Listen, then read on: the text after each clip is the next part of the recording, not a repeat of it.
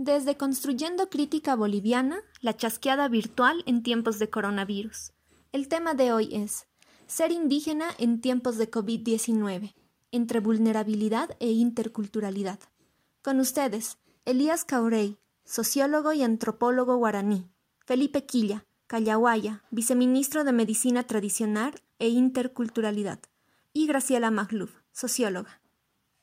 Buenas tardes a todos los que nos siguen. Eh, esta es una de nuestras penúltimas chasqueadas. Vamos a cerrar ciclo de debates. Eh, los que nos han estado siguiendo han visto que ya por cuatro semanas estábamos llevando, discutiendo diferentes temáticas que giran en torno al coronavirus.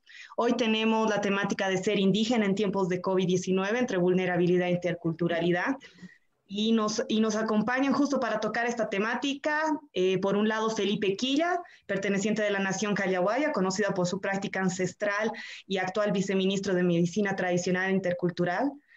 Hola Felipe, te saludamos desde La Paz. Y también te, contamos con la presencia desde Charagua, con uno de los más importantes investigadores sobre la nación guaraní en Bolivia actualmente, el sociólogo y antropólogo Elías Caurey.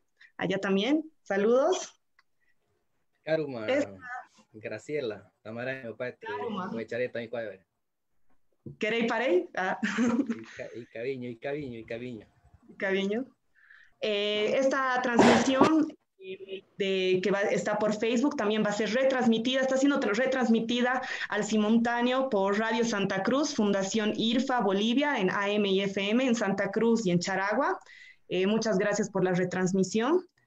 Y bueno, el objetivo de hoy con nuestros dos invitados es justamente unir Occidente y Oriente, tierras bajas y con altiplano, para discutir esta temática eh, del coronavirus, pero desde la perspectiva ya de los pueblos indígenas, ¿no? Eh, si es que tienen este, ahorita su Facebook abierto, eh, a, los, a Felipe y a Elías, pónganlo en silencio para que no, no, no haya una interferencia. Y bueno, la estructura más o menos vamos a tratar de tocar esta temática indígena, pero antes de que comencemos el debate me gustaría hacer unas puntuaciones para posteriormente arrancar con el argumento de nuestros dos invitados. Primeramente me gustaría eh, partir desde, una, que del elemento de que realmente existe una construcción histórica de la lucha de los pueblos indígenas desde la colonia hasta los tiempos de la República y al actual Estado plurinacional. Es decir, que es una lucha que aún continúa, ¿no? Eh, las persecuciones y asesinatos de líderes indígenas para apropiarse de sus territorios considerándose baldíos y listos para ser utilizados en pro del desarrollo del país es hasta la actualidad una forma de dominación que se debe enfrentar. Sin ir muy lejos, tenemos los incendios de la Chiquitanía y la expansión de la agroindustria en Beni. Es por eso que desde la primera llegada de los españoles a nuestro, nuestro territorio, la consigna de luchar y resistir es por una vida digna, con soberanía sobre los territorios, respeto a las formas de organización y, por supuesto, el respeto al reconocimiento de la ciencia y conocimiento ancestral de nuestras comunidades, tanto en filosofía, política, agricultura, lenguaje, medicina. Todo eso, eh, esa consigna es el, es el motor de la lucha indígena y de la resistencia en pueblos indígenas. Por tanto, es importante encontrar el equilibrio entre el conocimiento occidental y el conocimiento de nuestros pueblos en especial en una coyuntura como esta, que, en la que nuestra política económica y social a nivel internacional y nacional ya no es sostenible y que hoy el mundo tiene que estar dispuesto a intercambiar conocimientos con la comunidad para diseñar conjuntamente el futuro que queremos para este territorio que llamamos Estado Plurinacional de Bolivia.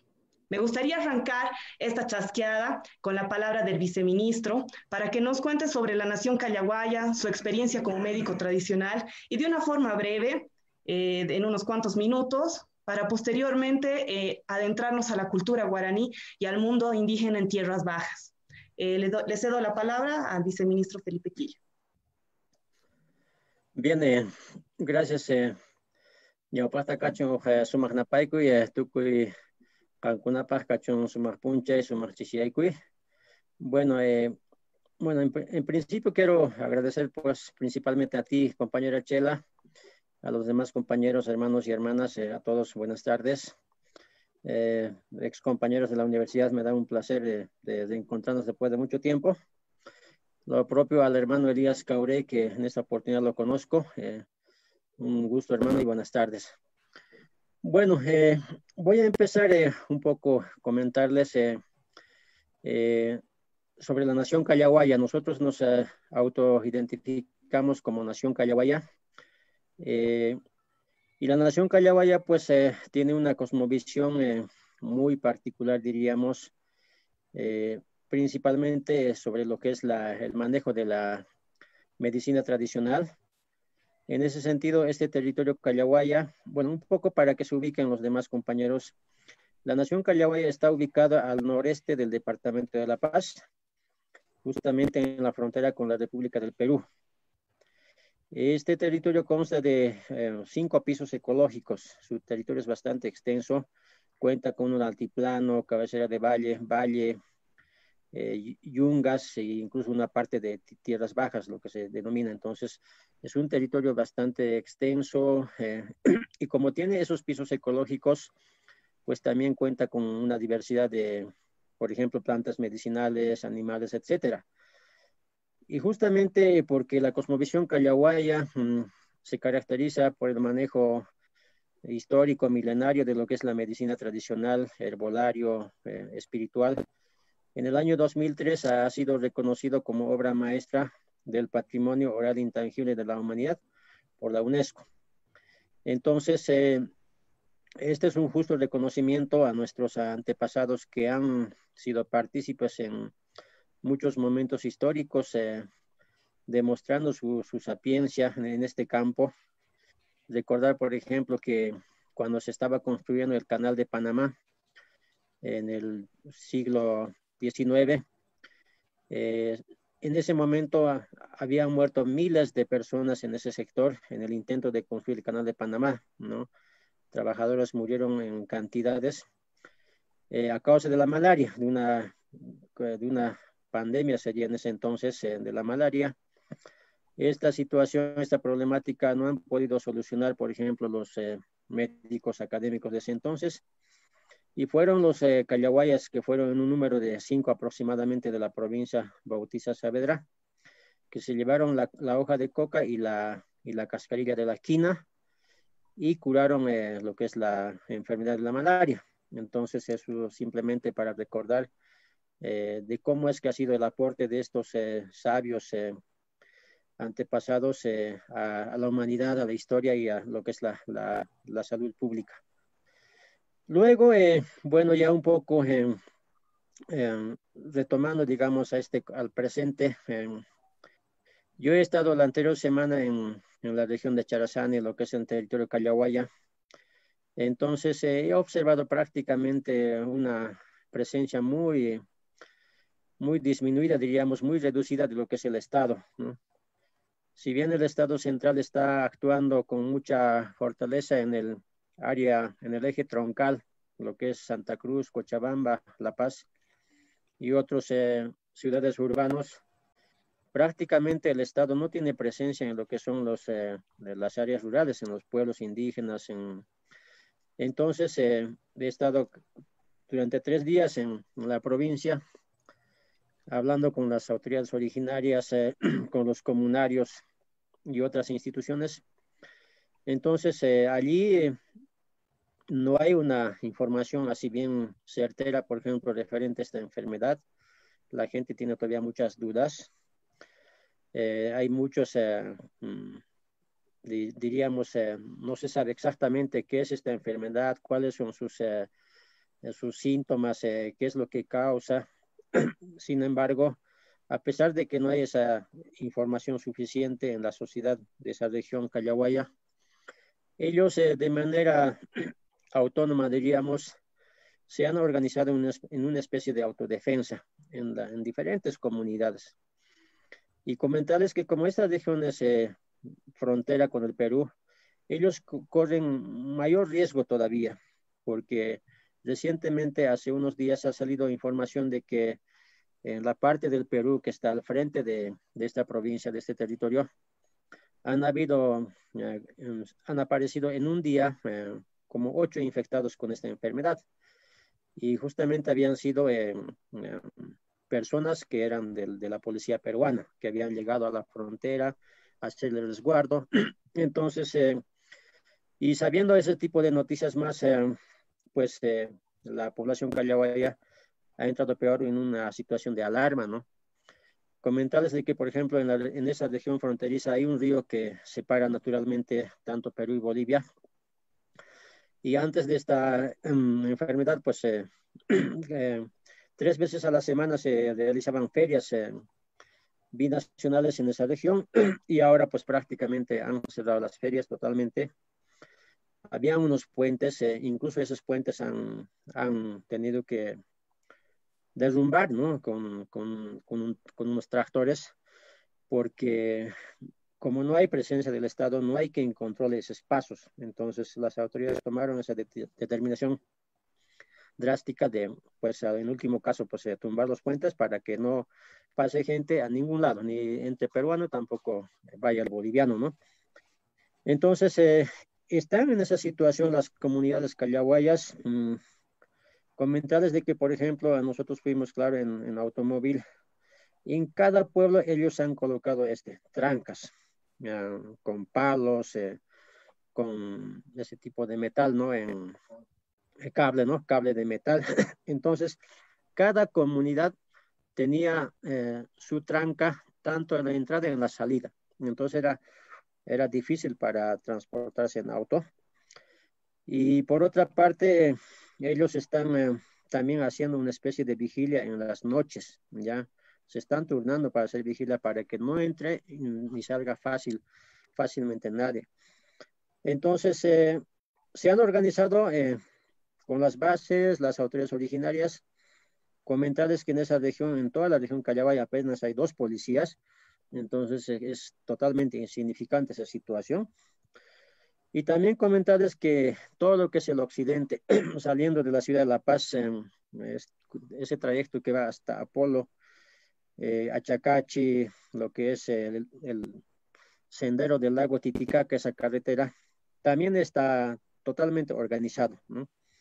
Por lo menos en la región de Achacachi, sector del lago, hay todavía, hay algunos cuarteles, hay algunos, eh, hay más, mayor cantidad de policías, entonces, eh, en todo ese trayecto también hemos observado de que eh, siempre están partícipes lo que son las autoridades originarias, lo que en el Oriente se, se, denomina lo que son los capitanes, creo, ¿no? Seguramente nos va a explicar mucho mejor esa situación.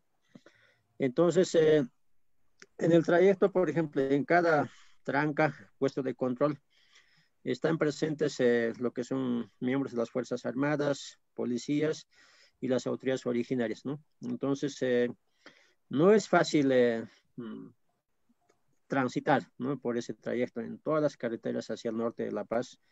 En cada puesto hay, hay, hay control estricto. Nosotros fuimos porque somos personal del Ministerio de Salud, entonces eh, fácilmente podemos eh, pasar las trancas, pero otra persona que sea así particular, es difícil que pueda viajar a ningún, ya sea de La Paz al campo, tampoco viceversa.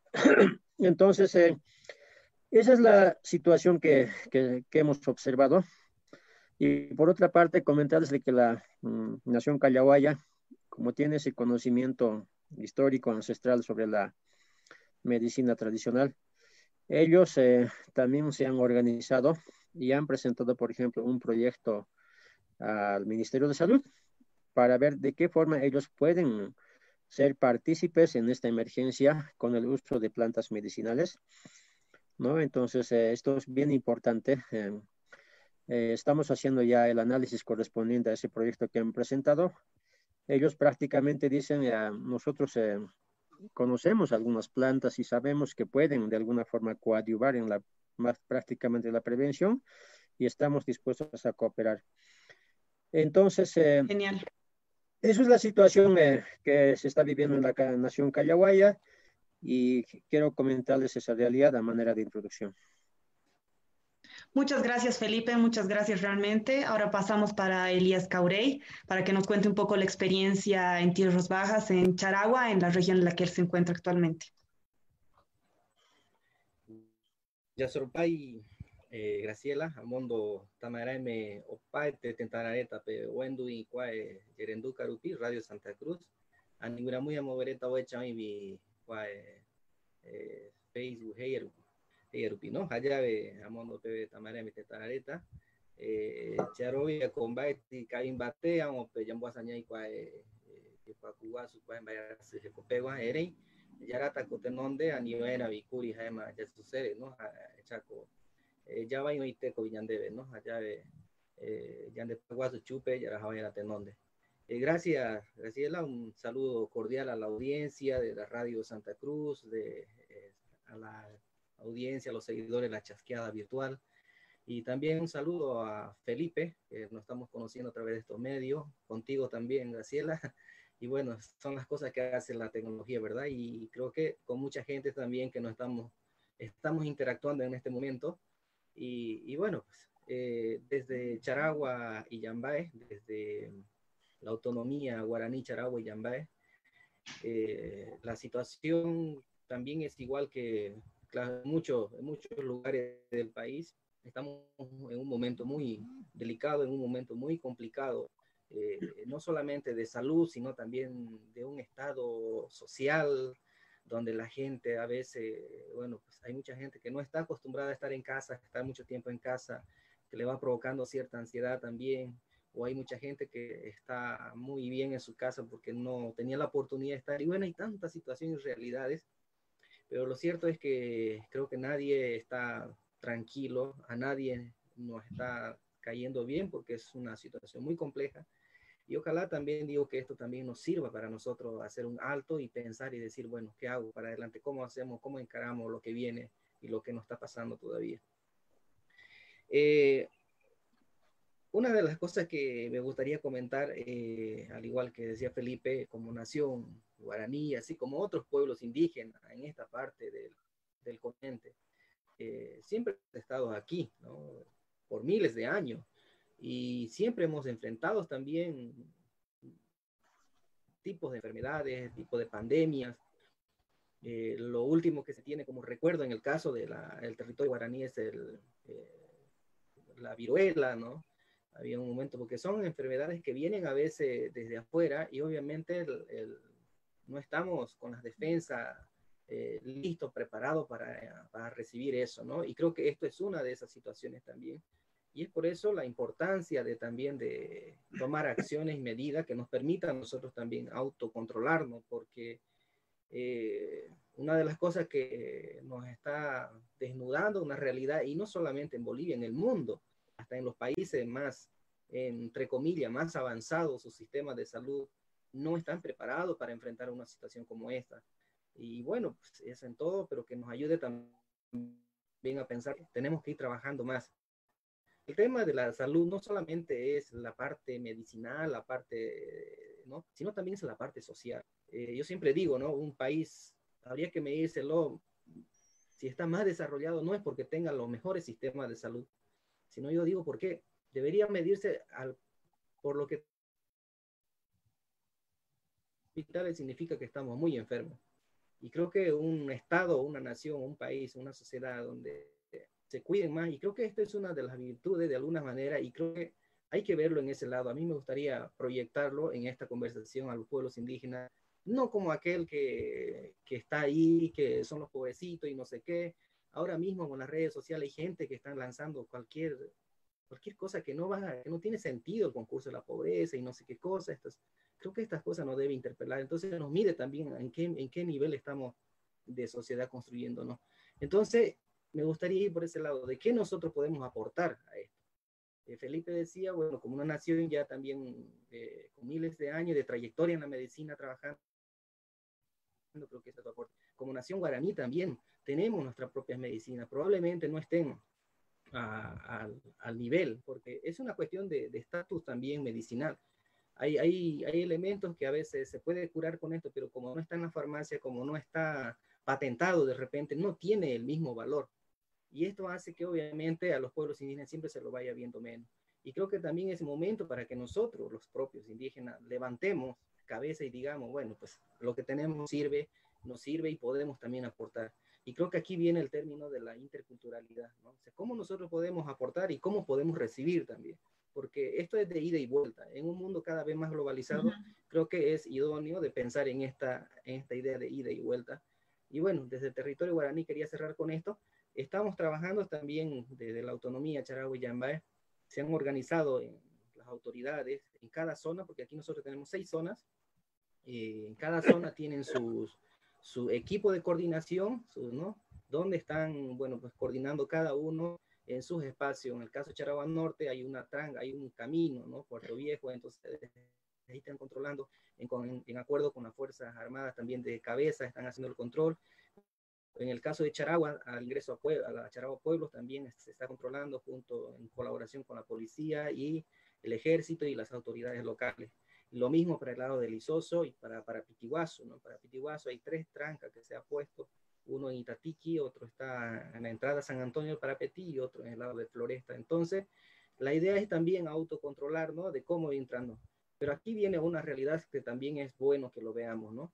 Eh, son muchos comunarios a veces que se están tornando y a veces para hacer este tipo de control porque son los que están expuestos directamente a muchas personas que vienen y, no necesariamente vienen por necesidad, sino a veces vienen también por vender. Hay mucha gente que viene y está aprovechando esta situación y esto también hay que decirlo, ¿no? Empiezan a subir el costo a, las, a los productos y bueno, la gente por necesidad tiene que comprar. Y entonces, y creo que esto también nos debe interpelar que hay mucha gente que está aprovechando la situación, eh, no está pensando como un bien social la salud, está aprovechando bien como una oportunidad de lucrar.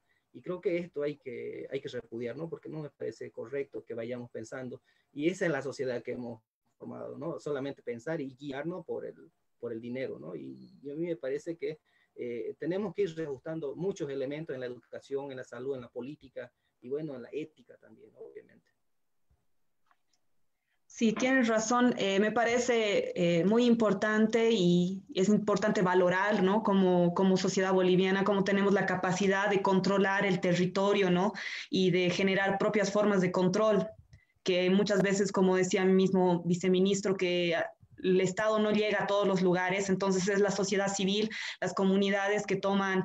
Eh, el poder en sus manos y realmente comienzan a desarrollar el control con la poca información que les pueda llegar. Y frente a este tema también me parecía, he estado leyendo unos cuantos artículos y he estado escuchando también algunas preocupaciones de algunas burubichas y también eh, de otras personas ¿no? que también viven en el área rural, que están bien conflictuados con la situación del ingreso de alimentos. ¿no? En algunas comunidades tienen eh, alimentos, los que producen pueden producir eh, papa, en algunos pueden producir frijol, pueden producir otras cosas, pero en, en otras no están llegando el alimento y no entra, no sale esta, esta cuarentena y el control social mismo que se está haciendo para que no entren personas, está impidiendo el flujo económico natural que tienen estas comunidades y las áreas, no solamente rurales, sino también eh, las áreas urbanas, ¿no? Hay que recordar que tenemos también una población de indígenas, de migrantes temporales que llegan, digamos, a, a las ciudades para trabajar en épocas en las que no, no están cosechando y también eh, indígenas que trabajan eh, en formas de, en trabajos informales o en semi-esclavitud en algunas regiones del país y que ellos también se encuentran en una situación de alta vulnerabilidad, ¿no? Eh, yo no sé si es que se han puesto a cómo están combatiendo es un poco desde, no solamente desde el gobierno, sino cuáles son las las formas en que las comunidades están viendo para poder enfrentar esta situación que es el hambre, ¿no? Que es algo que se les viene y les preocupa, les preocupa mucho, eso he escuchado, y claro, es de entender, ¿no? La falta de ingresos económicos va a afectar en, posibles eh, hambrunas en esas comunidades y en esas poblaciones. Eh, tal vez, no sé, tal vez Elías tienes alguna idea de cómo se está viviendo en tierras bajas esa situación, tal vez en zona cruz.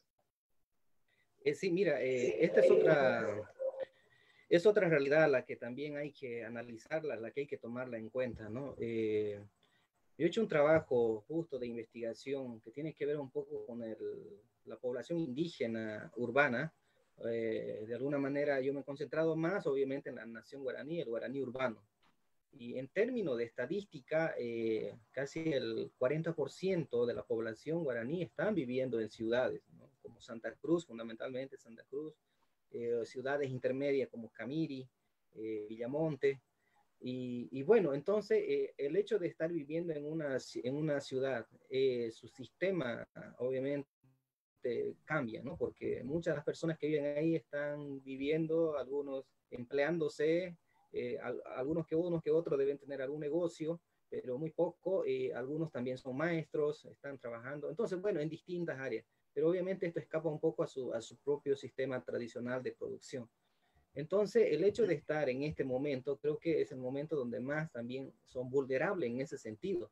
¿Por qué? Porque el ingreso de donde tenían, y así, y hay mucha gente, no solamente indígena, no, sino era del día al día, entonces obviamente se ve interrumpida, y, claro, ¿y ahora qué, qué, no? Entonces hay que esperar lo que el Estado aquí hace, y creo que de alguna manera también el Estado aprovecha esta situación políticamente, y creo que eso no se debería pensar en ese sentido, ¿no? Pero uno, solo hay que ver la noticia para ver por dónde van, por dónde está yendo la situación. Entonces, em, e, en el caso, en el caso de la, del área rural, entonces esto todavía de alguna manera tiene otra matiz, ¿no? Hay muchas, hay muchas familias todavía en el área rural que producen, ¿no? Que tienen su taco, que siembran allí su, su maíz, su frijol, su zapallo. Hay algunas que tienen bastante diversificada su producción.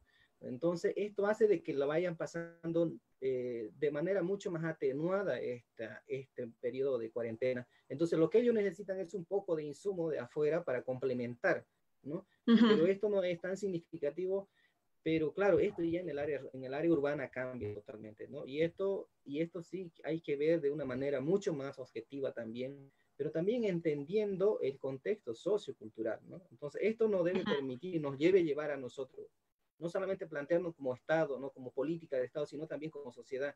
¿Qué hacemos de aquí en adelante, no? Si estamos en una ciudad, entonces, eh, para situación de, de, pandemia, ¿cómo nos vamos preparando? los niños, al final, son los más vulnerables y los ancianos. Yo siempre digo, una ciudad grande no, no es para niños ni para ancianos, ¿no? Realmente es muy, complicado vivir porque, bueno, la dinámica de la ciudad son distintas. Y, claro, yo creo que nos toca pensar en adelante y todavía antes que, bueno, este es el momento, pero hay que ir interpelándonos de cómo vamos a encarando este, el tema de la propiedad, por ejemplo. Hay mucha gente que vive en, en, alquiler, ¿no?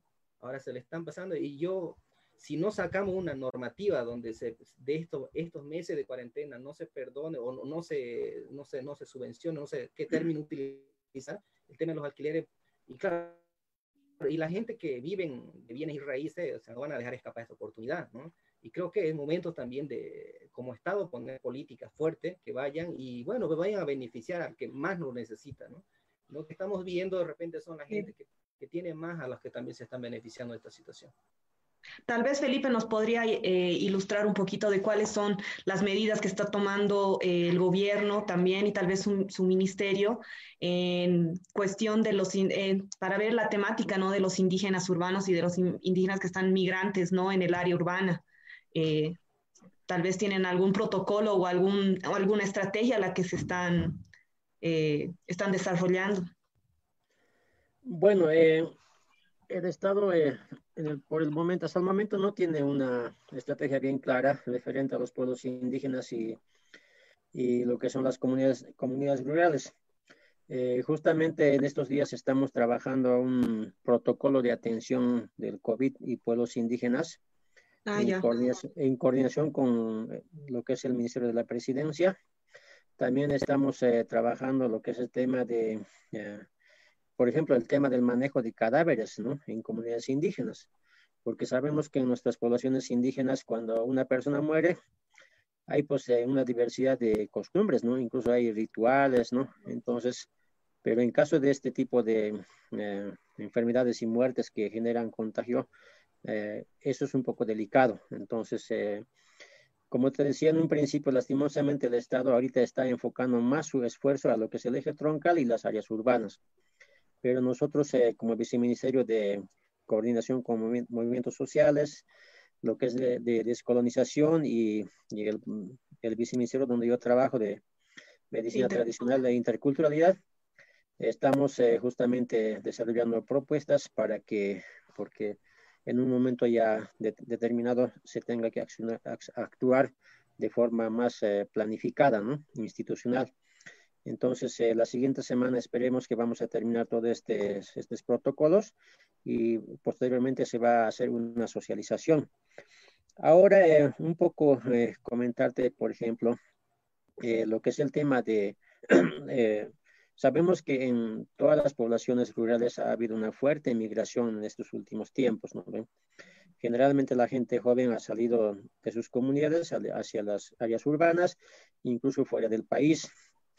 Eh, pero lo que se ha observado en este tiempo con esta emergencia es que em, muchos de esas familias han regresado a las comunidades, ¿no? Han vuelto de la Argentina, de Brasil, de Chile, ¿no? Incluso un poco más antes de que se declare la cuarentena, han regresado y ahí eh, es que uno puede ver de que cuán importante es eh, pertenecer a una comunidad y además eh, tener una familia ahí y también seguir manteniendo, por ejemplo, la, si vale el término, la propiedad de un determinado terreno, por ejemplo, ¿no? Entonces, Ana, yo he escuchado, por ejemplo, en la región Callao y otras comunidades del altiplano, decían, ¿no? algunas gentes que viven permanentemente ahí, Ustedes que siempre nos han rechazado, digamos, eh, a, los que vivimos aquí en el campo, ahora, ¿por qué, con qué cara están regresando, no? Entonces, eh, ahora, mm. ahora, es, ahora recién ustedes se dan cuenta que la comunidad es importante, que lo que comemos nosotros es más eh, saludable. Ustedes siempre nos han discriminado y rechazado, ¿no? Se, se creían gente, digamos, que vivía en, en, el exterior y solamente llegaban para las fiestas a, a demostrar su crecimiento económico, su, no sé, su cambio de estatus social, llegaban con autos, eh, pero ahora, eh, ahora frente a esta enfermedad todos somos iguales, ¿no? Entonces, eh, esa es una situación que hay que reflexionar en temas sociales, económicos, decir de que la comunidad donde uno ha nacido, donde uno pertenece, no, una persona, una familia no tiene que totalmente desligarse tampoco, digamos, desecharlo, ¿no? Porque en situaciones como esta, o, no quisiéramos que también hubiera, digamos, una guerra, uno necesariamente algún, en algún momento tiene que regresar. y por otra parte, lo que he observado también es que, por ejemplo, en la región Callahuaya, históricamente siempre se practicaba el trueque, ya, o sea, que el intercambio de productos, ¿no? Por pisos ecológicos, y en esta coyuntura eh, se está retomando esas prácticas, ¿no? Hemos observado en las plazas públicas, en comunidades, se está retomando esa práctica del intercambio de productos porque los productos ya no, ya no, llegan de las ciudades, entonces eh, están intercambiando los diferentes pisos ecológicos, eh, los productos que, bueno, felizmente en la región Callao ya se producen, ¿no?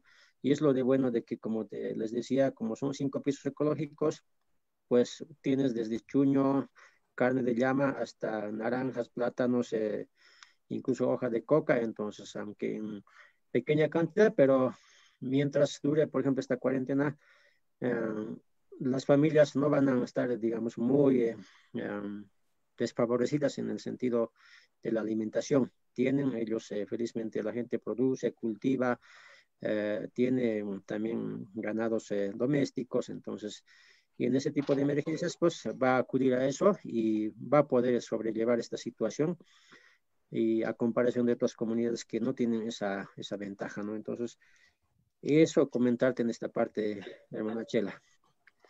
Muchas gracias por su participación a ambos y quería un poquito pensar en la idea de la interculturalidad, ¿no? Estaba leyendo un poco el artículo de María Galindo publicado en Sopa de Wuhan y me parecía interesante cuando ella comienza a reflexionar de cómo en Bolivia se nos va a hacer difícil una vez que termine la cuarentena, ¿qué vamos a hacer? ¿No? Porque la, va a ser muy complicado que nuestro sistema de salud mejore de la noche a la mañana. Es un trabajo que no se ha hecho en mucho tiempo, muchas décadas, y que no va a mejorar eh, de la forma que quisiéramos. Entonces, ¿cómo nosotros desde sociedad civil y desde, desde conocimiento ancestral, medicinal de nuestros pueblos, podríamos realmente eh, hacerle frente al coronavirus, ¿no? Y, realmente generar una verdadera interculturalidad, ¿no? No solamente el reconocimiento de la existencia de los pueblos, sino la, el intercambio de conocimiento entre Occidente y, y los pueblos indígenas. En ese sentido, eh, eh, me gustaría saber, no sé si tú tienes alguna idea, Felipe, de cómo se está llevando, se está planificando, eh, si es que se va a utilizar la ley SAFSI, que tiene ya también sus buenos años, ¿no? De, de ser eh, eh, decretada, pero que no se ha visto en la práctica ningún tipo de, de mejora, ¿no? Realmente, o de interculturalidad. Y es tal vez el momento eh, para que brille esta ley y que funcione, ¿no? Que deje de hablar bonito sobre la interculturalidad y que realmente se promueva una, un intercambio de conocimiento y una lucha desde nuestro, de nuestra área, ¿no? Desde lo local, a, desde cada localidad para enfrentar el virus, ¿no? ¿Cómo están viendo ustedes? Y es así también una forma de dialogar, ¿no? De los pueblos indígenas con la, en condición de igualdad, ¿no? con los médicos, con las autoridades políticas del Estado. Eh, ¿Cómo lo están viendo por ahí? Bueno, eh, en una parte el compañero Elías decía de que cuando hablamos de, de salud o de medicina, eh, no es solamente importante lo que es la parte, o sea, que, no sé, de la biomedicina, ¿no? El, el término de salud pública tiene que necesariamente conjugar con muchos otros factores, ¿no? Sociales, económicos, culturales, incluso políticos, eh, es cierto que hay una política de SAP, sino que, ha, que se ha instaurado en el anterior gobierno. Ahora nosotros, por ejemplo, como sector de medicina tradicional en el país, tenemos una ley propia, que es la ley 459, ya ley de medicina tradicional ancestral boliviana. Eh, sin embargo, eh, yo en este momento tengo que un poco, mm, si vale el término, quejarme porque lastimosamente el Estado, eh, si bien, por ejemplo, en el anterior gobierno manejaba un discurso muy bonito, intercultural, lo, que se, lo que se dice bien pachamámico, pero en la práctica pues no sucede tal cosa. Y en, en, esta coyuntura yo estoy viviendo en carne propia, eh, siendo representante de un pueblo indígena, ¿no? Eh, que he sido dirigente por mucho tiempo, y ahora en, en este cargo, pues decir de que por ejemplo, en el Ministerio de Salud, toda política de emergencia que se está desarrollando en este momento es con un enfoque muy biomédico, ¿no? O sea que ahí quienes toman, quienes toman la palabra, quienes toman las decisiones eh, en esta emergencia son médicos o los que son de mandil blanco, ¿no? Y lastimosamente no están considerando eh, a esta emergencia con un enfoque más integral, ¿no? O sea, que no lo están teniendo la parte económica, social, cultural, no lo están haciendo, ¿no? Entonces, eh, y eso es una política de emergencia equivocada, ¿no? Porque eh, no solamente podemos pensar la salud, no sé, con vacunas, eh, con el barbijo o con lavarse las manos, ahí no acaba, no es la solución definitiva, ¿no? Nosotros hemos presentado, por ejemplo, desde el viceministerio, hemos presentado un plan de emergencia eh, frente a esta pandemia. Lastimosamente hasta el momento no nos han aprobado porque, bueno, yo tengo que también respetar por una parte lo que son los conductos regulares y lo he presentado al ministro, al anterior ya, ¿no? doctor Aníbal Cruz, al actual lo propio. Incluso quería remitirlo a la presidente, pero como te digo, eh, pues no, no va, ¿no? le dan muy poca importancia y es por eso que, eh, por ejemplo, durante estos días hemos estado nosotros actuando ya casi de, de, manera independiente porque tampoco nos vamos a quedar con los brazos cruzados porque sabemos que nuestros médicos tradicionales eh, en, los pueblos indígenas eh, conocen de muchas plantas que pueden coadyuvar en la parte preventiva. No, estamos ofreciendo curas, tratamientos a para la enfermedad del coronavirus, pero sí existen plantas eh, que pueden coadyuvar en la prevención. Que van relacionados principalmente a las enfermedades respiratorias y por ende lo que es el coronavirus, porque eh, tiene también esa, esa, misma sintomatología, ¿no? De, de, una, no sé, dolor de cabeza, eh, tos seca, y etcétera, ¿no? Entonces, en ese sentido, nosotros hemos identificado en el viceministerio eh, aproximadamente cinco plantas medicinales, tanto para tierras, tierras altas, valles, lo propio han hecho nuestros hermanos del Oriente, han identificado algunos productos. Entonces, estamos en esa tarea de socializar, de promocionar, de que de esa forma también se puede coadyuvar, ¿no? Entonces, eh, eso es la situación que se está viviendo, pero eh, esperemos que la emergencia, digamos, la, enfermedad no avance a las comunidades rurales, ¿no? Donde, como les decía, no hay presencia del Estado, porque eso sería algo un poco eh, catastrófico, ¿no? Porque no hay, ahí no tienen ni barbijo, no tienen ni alcohol en gel, nada, ¿no? Entonces están por el momento resistiendo con, con lo que tienen. Entonces, eh, esa es la situación y esperemos que eh, el Estado, mm, del cual soy parte, los los políticos, los ministros eh, em, retomen sus, eh, sus, ideas, su accionar para que esto no se complique más y sea tomado en cuenta toda esa diversidad cultural, social, económica del país, de los diferentes eh, espacios, territorios, pisos ecológicos y afrontar pues de manera conjunta esta pandemia que no solo estamos viviendo en Bolivia, sino que en todo el mundo, ¿no? Exacto.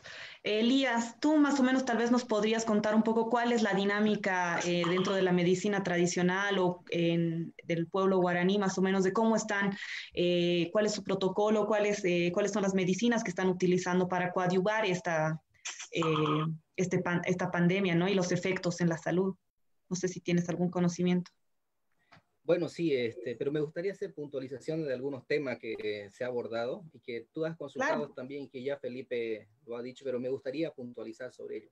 Uno de los términos, por ejemplo, los temas es el tema de la interculturalidad, ¿no? La pregunta que hacías, ¿no? Pero yo desde luego digo, de alguna manera, los pueblos indígenas en ese sentido, pues, siempre hacemos el esfuerzo de ser interculturales.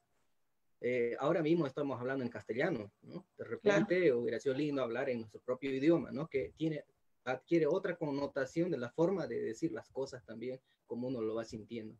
Pero yo siempre digo, ¿qué ha hecho el otro, el que, el que no es parte de nosotros? No hace nada por aprender lo nuestro. Entonces, ¿de qué estamos hablando? ¿no? Y esto plurinacional se va a construir en la medida que haya esta relación entre ida y vuelta, ¿no? Y creo que eso no está ocurriendo, ¿no? De, hay que ir trabajando, hay que ir madurando esta idea también. Y, y, cuando estamos hablando de interculturalidad, no solo estamos hablando, ah, bueno, qué bonito, hay que respetarlo, hasta ahí me quedo, ¿no? no sino también cómo asumo su particularidad. Porque el hecho de ser intercultural es verme en el espejo del otro y saber quiénes son. Y creo que hay muchísima discriminación hacia los pueblos indígenas, se lo ven incluso con un ojo demasiado pobre, pobrecito allí, es porque no nos conocemos nosotros, ¿no? Eh, y, creo que este es un tema que nos tiene que ayudar también este momento de, pandemia, también ver a esa sociedad que viven en su burbuja también, ¿no?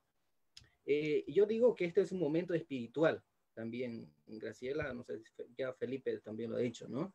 Eh, no, no vamos a lograr de repente atenuar o sobrellevar esta pandemia si es que no hacemos este enfoque integral a lo que ya Felipe decía, a ese momento espiritual ¿no? De pronto hay un sistema, un sistema capitalista que nos ha desalmado a nosotros, ¿no? Nos ha dejado, no, esa fe en la razón nos ha, nos ha dejado de pensar en, en algo mucho más allá de, de, nuestra, de nuestra racionalidad, ¿no? Y creo que eh, este es un momento que tenemos que verlo también. Y coincido acá, y esto era justo mi preocupación, que también el enfoque que se le está dando a, a la atención, a cómo se está llevando todo este manejo de, de la, del, de, de la cuarentena, de, del COVID-19, es muy, muy medicinal. No hay una visión también de repente social, ¿no? Una visión social que hace muy importante, ¿no? Hace muy importante para sobrellevar esto. Yo solamente te digo, por ejemplo, eh, dentro de la nación guaraní o en el pueblo guaraní, en algunos más, en otros menos, ya porque hay demasiada influencia también desde afuera, eh, siempre se ha hecho este momento de cuarentena. Nosotros le, le, le llamamos el yecuacu, Yecuacu para nosotros es un momento de resguardo. Y esto Yecuacu se lo hacía, por ejemplo, cuando nacía un niño, ¿no? Hay un momento de Yecuacu, de ahí hay que hacer el Yecuacu, ¿no? El hombre no salía a trabajar, se quedaba en casa, e incluso había comida especial para la mujer, para el hombre, para que también eso pueda crecer bien, porque es el tema de, el tema de la salud, es la parte espiritual también para que el cuerpo esté refortalecido. Cuando hacía, también había el momento de Yecuacu, ¿no? E incluso la misma comunidad o el pueblo se hacía el yecuaco. Y ese yecuaco significa que, ¿no? Cuando alguien muy importante o alguno de repente había una muerte en una comunidad y que por qué estaba ocurriendo, la, la comunidad entraba en ese periodo de resguardo. Esto era una práctica que se venía haciendo, de repente ahora ya no se está haciendo tanto. Y creo que no, no, es un momento que nos interpele a nosotros para volver con nuestros indígenas, como indígenas, volver a retomar ciertos principios que lo hemos ido dejando y que si hubiéramos venido practicando de manera esto casi siempre, esto no hubiera sido un golpe muy fuerte así, ¿no? Si no hubiera sido. Y creo que este es un momento, por ejemplo, netamente social y espiritual, y además que está lleno de ritos, ¿no?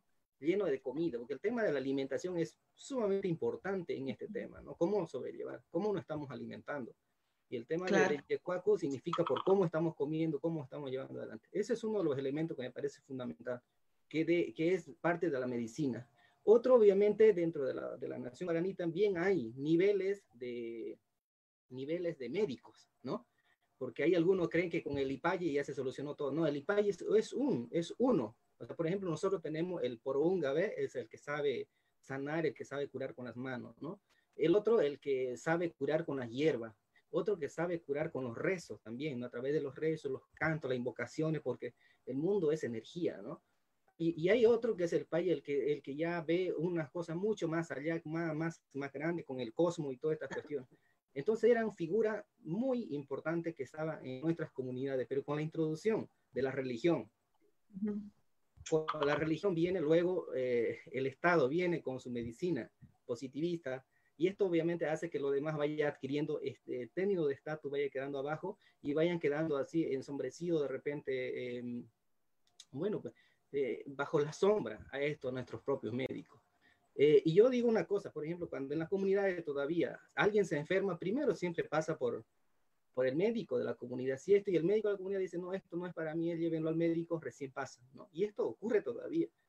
Entonces, creo que por eso digo, es un momento que tenemos que ir tomando en cuenta y redireccionar nuestras políticas y creo como autonomía nosotros aquí también nos está sirviendo, ¿no? Para ir, y me gustaría que con Felipe, ahora que está en línea, de repente algún rato se dé una vuelta también por la autonomía guaraní, Charagua y Yambae, y, y varias autonomías que están en camino también dentro del territorio guaraní, por ejemplo, porque eh, la autonomía es eso, es la autodeterminación. Nosotros, ¿cómo nos vamos a administrar como, como propio pueblo, con nuestros principios, bajo nuestros canones? ¿no? Entonces, eh, me gustaría hacer este llamado y obviamente para que esta charla no solamente se quede también en una charla de ida y vuelta, sino en unas futuras acciones, porque una charla que solamente queda ahí tampoco tiene eh, validez, ¿verdad? Exacto, justamente por ahí va a ir eh, este último tema. Un poco quería hablar y dialogar, tal vez que dialoguemos los tres, de cuál debería ser el verdadero plan de acción de aquí para lo que resta del año y el año siguiente, porque está claro que la cuarentena va a terminar en algún momento, si es que termina la próxima semana o en, o en un par de semanas también, pero hay que, el virus va a estar ahí, vamos a tener que aprender a convivir con él y a luchar con él.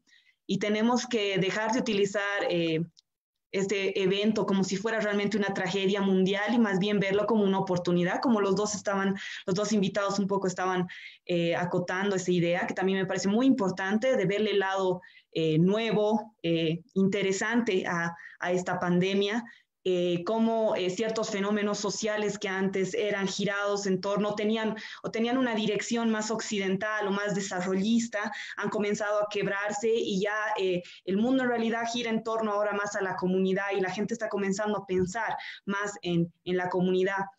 Hasta la misma ciudad se está comenzando a repensar en generar eh, muchos jóvenes activistas que están pensando en la idea de los huertos urbanos y de también de trabajar con las plantas medicinales. Entonces, existe una intención de un sector que tal vez es, no es un sector que está en el poder, pero es un sector que en cierto punto tiene algún tipo de activismo político también en, todo el país, que está buscando esta integración al área indígena, no el indígena hacia el área occidental, sino nosotros hacia ellos. Y yo me, eh, me adscribo en ese grupo, ¿no? Y justamente sobre eso me gustaría un poco pensar, digamos, más o menos eh, para tener una conclusión de la charla, cuál debería ser el plan de acción que se debería tomar, eh, tomando en cuenta el conocimiento, la filosofía y la organización de los pueblos indígenas para lo que queda de, de este año, ¿no? Y del próximo año. Y Graciela, eh, si me permites. Claro, Estamos claro. también en, en transmisión al vivo por la radio Santa Cruz en su, en su onda FM acá en Charagua y AM desde Santa Cruz de la Sierra. Entonces hay mucha gente que nos está escuchando, ¿no? Algunos que recién han entrado a la sintonía de la radio, les mando un cordial saludo también. Estamos hablando aquí junto a Felipe Quilla, que es viceministro de Medicina Tradicional, Graciela, una socióloga, Graciela Maflú, y bueno, mi persona, Elías Caurey, desde Charagua y Yambae. Eh, pasando en, ¿no? en tiempo de esta, de esta enfermedad, ¿no? de, COVID-19, hablando de la vulnerabilidad e interculturalidad. Entonces, para los que recién han ingresado y están escuchando esta conversación por la radio. Eh, en cuanto a tu consulta, quería comentarte de que a mí me parece, eh, eh, hay que repensar esto. Yo creo que me gustaría hacer dos apuntes. Una primera cosa es que la ciudad, la ciudad no siempre es ese, ese, ese lugar, el paraíso, de repente, utilizando no, no es, más Cristo, ¿no? Porque hay mucha gente que van buscando en ese sueño, ¿no? De irse a la ciudad. Ahora se están dando cuenta que no es, no ha sido, no es tanto así. Y a veces como sociedad no hemos creado un mito de que vivir en la ciudad es tener un estatus más arriba del que vive en el campo, ¿no? E incluso se lo ve como campesino, como provinciano, y se lo ve menos. Y, ahora nos estamos dando cuenta que esto no. hay mucha gente, como decía Felipe, está volviendo a sus comunidades porque se está dando cuenta que allá está, vivía en un momento así porque el mercado también les creaba necesidad de trabajar uh bien, pero en estos momentos es cuando uno realmente evalúa qué tan bien estoy, ¿no? El otro que me gustaría también mencionar aquí es que la ciudad depende de lo que produce el campo y no necesariamente lo que producen los grandes agroindustriales, sino lo que produce el pequeño productor, eh, esos que están al día a día trabajando, ellos son los que llevan el producto cada vez, porque lo que los grandes productores agroindustriales lo que hacen es envasarlo, lo mejor que hay, agarran y lo llevan al mercado internacional, allá lo venden y es allá vuelven, en, o sea, es para lucrar en esa manera, ¿no? E incluso estos propios agroindustriales ni siquiera sus, sus productos deben consumir, sino porque todo lo llevan afuera. Entonces somos, son la gente estos casi mil, no sé cuántos eh, productores que están trabajando en, a veces medianos eh, productos pequeños y a veces el Estado le pone todavía ciertas trabas con el tema de los impuestos, el tema de un montón de impuestos que a veces hay que, y aquí obviamente se genera toda la informalidad y creyendo que este es el sector informal, pero es este sector de alguna manera, entonces hay que repensar en una política de Estado, de, ir trabajando lo que tú decías, estos huertos tras patio de repente, la agroecología, hay que ir viendo la producción diversificada. Y esto creo que es un espacio que nos va a permitir nosotros encarar hacia adelante. Y entonces, como política, además, un tercer punto que me gustaría apuntar, ligado al tema salud, hay que ligarlo también al tema educativo, porque pareciera que el tema educativo es una cosa y el tema de salud es otra cosa, ¿no? Entonces, como que son dos cosas separadas. Y no, el tema educativo y salud tiene que ir íntegramente así para que se vaya trabajando en un modelo de sociedad y que el tratamiento no solamente sea medicinal, ¿no? sino también sea social. Y aquí, por ejemplo, el tema de alimentación creo que nos tiene que interpelar demasiado, ¿no? El tema de alimentación es fundamental porque nos, nos va a permitir a nosotros caminar bien como salud, porque el hecho de estar bien no solamente estar bien físicamente, sino también espiritualmente estas ferias que a veces hacen son muy interesantes de comidas típicas, de comidas a veces propias. Y claro, a veces la televisión también, los medios de comunicación juegan un rol muy importante aquí, que a veces venden productos, nos crean necesidades, ¿no? Y el tema del idioma a mí me parece fundamental, ¿no? Porque el tema del idioma también te alimenta el espíritu, ¿no? Porque ahí descansa el espíritu, el alma. Eh, a veces hablar o tratar de conversar sobre una situación en otro idioma que no es el mío, a veces no siempre se lo dice como tiene que ser. A mí me parece que también es una salud social el tema del idioma, hablar mi idioma, sentir mi idioma y desde ahí vivir. Tienes toda la razón. Muchas gracias por tus reflexiones. Igual concuerdo mucho con lo que dices. Felipe, ¿tú qué opinas más o menos? ¿Cuál crees que debería ser el plan de acción de aquí a futuro? Bueno, antes eh, quiero decir de que um, la medicina tradicional, por ejemplo, eh, en las comunidades es una realidad que se vive al 100%, ¿no? O sea que en toda comunidad eh, lo primero que se acude es a esta, esta sapiencia, ¿no?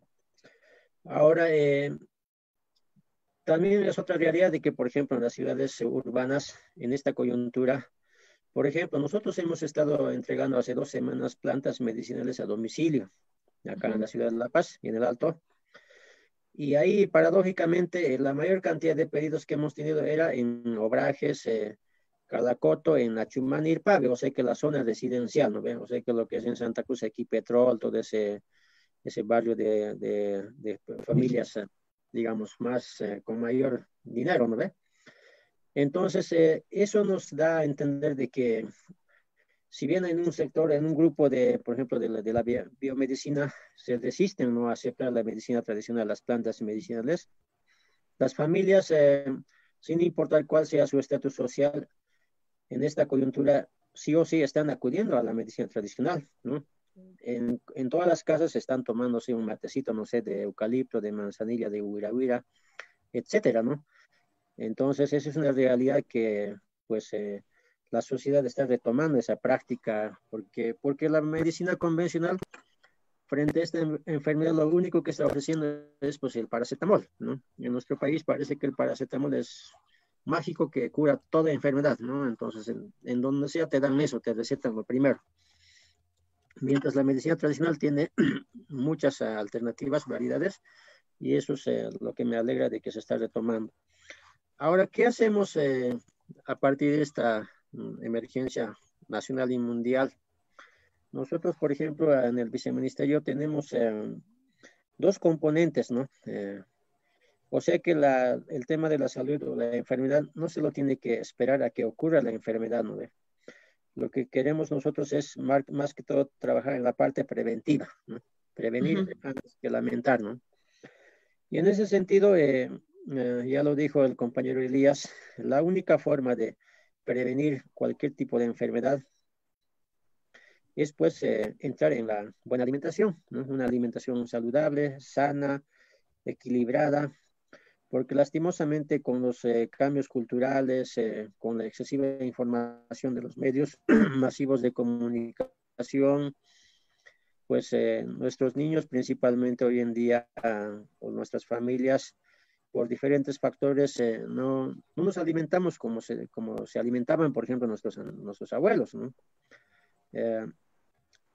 últimamente, por ejemplo, en las escuelas, lo, que se, lo que las guaguas consumen es pues puro golosinas, ¿no? Pipocas, chisitos, dulces, excesivo azúcar, ¿no? Y lo propio en las ciudades eh, se come mucho pollo, hamburguesa, cosas, eh, lo que se dice las frituras, ¿no?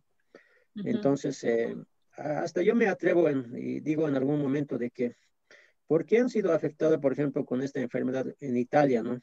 Tanta, tanta gente porque no conozco Italia, ¿no? Pero me imagino que en, esa, en, esa, en ese país pareciera que come mucha pasta, ¿no? O sea, que mucha masa, o como lo que se dice, dice la comida chatarra, ¿no? Y, tampoco quiero ser muy atrevido, pero ¿por qué también en Santa Cruz eh, hay mucho, mucho contagio en la ciudad, ¿no? No estamos hablando de los pueblos. También porque yo he estado cinco años en Santa Cruz viviendo y trabajando y conozco cómo, cómo se alimenta la, las familias allá. Es mucho pollo, hamburguesas, salchipapa, esas cosas. O sea que cosas secas, ¿no? Si bien te, te, llenan de carbohidratos, pero no te alimentan, no te, no te nutren, ¿no? Entonces, eh, creo que por eso es que fácilmente están atacando este tipo de enfermedades. en cambio, otras eh, comunidades eh, que tampoco, por ejemplo, tampoco es cierto de que que decían el chuño es mágico, no, no es cierto, sino que la alimentación tiene que ser equilibrado, o sea que um, integrado surtido, no sé cómo, cómo llamarlo. Entonces, ese tipo de alimentación se tiene que retomar, ¿no? Y decían ustedes, eh, la solución, la, la, la, buena vida o el vivir bien no está pues necesariamente en las ciudades urbanas, ¿no? Por eso yo eh, tengo esa, esa, esa, esa, enseñanza de mi papá que me decía siempre, eh, si bien te vas a ir, no sé, a cualquier parte, pero nunca te olvides de la comunidad. Mantener la casa, la chacra, tienes que mantener, ¿no? Entonces, eh, y eso he aprendido y gracias a eso yo actualmente, si bien vivo en la ciudad y ejerzo este cargo, tengo todavía algunos espacios de cultivo y, y eso lo mantengo a veces con ayuda de familiares. Tengo también algunos, eh, por ejemplo, eh, alpacas, ¿no? Ahí allá en mi, en mi comunidad entonces, eh, uno eh, en este tipo de situaciones puede acudir a eso, ¿no? O sea, que auxiliarse, ¿no? Entonces, eh, y eso es lo que se tiene que mm, fortalecer, de que no abandonar completamente la, la, la, comunidad, porque hay familias que han salido completamente, incluso han vendido su casa, su terreno, sus animales, pensando que, por ejemplo, en el alto van a conseguir una vida buena, una vida digna, y en este tipo de, tipo de circunstancias, pues ya no saben a dónde, ¿no? A dónde acudir y están pasando, pues lastimosamente, situaciones muy críticas. Entonces, eh, necesariamente tiene que ser eso, recuperar eh, la alimentación con nuestros productos naturales, ecológicos. Acá en La Paz, tú bien sabes, por ejemplo, hay muchas ferias en el Alto, en varios así populares, donde hay ferias y están vendiendo las, las señoras muy temprano, a, además costos muy accesibles, ¿no? Entonces, ese tipo de prácticas se tiene que retomar. Y por otra parte, nosotros como pueblos indígenas necesariamente tenemos que nomás fortalecer lo que es la medicina tradicional, seguir investigando, sistematizando nuestras plantas medicinales. Entonces, eh, y de esa forma, pues, eh, se, se va a poder a futuro afrontar este tipo de emergencias. Tienes toda la razón, Felipe.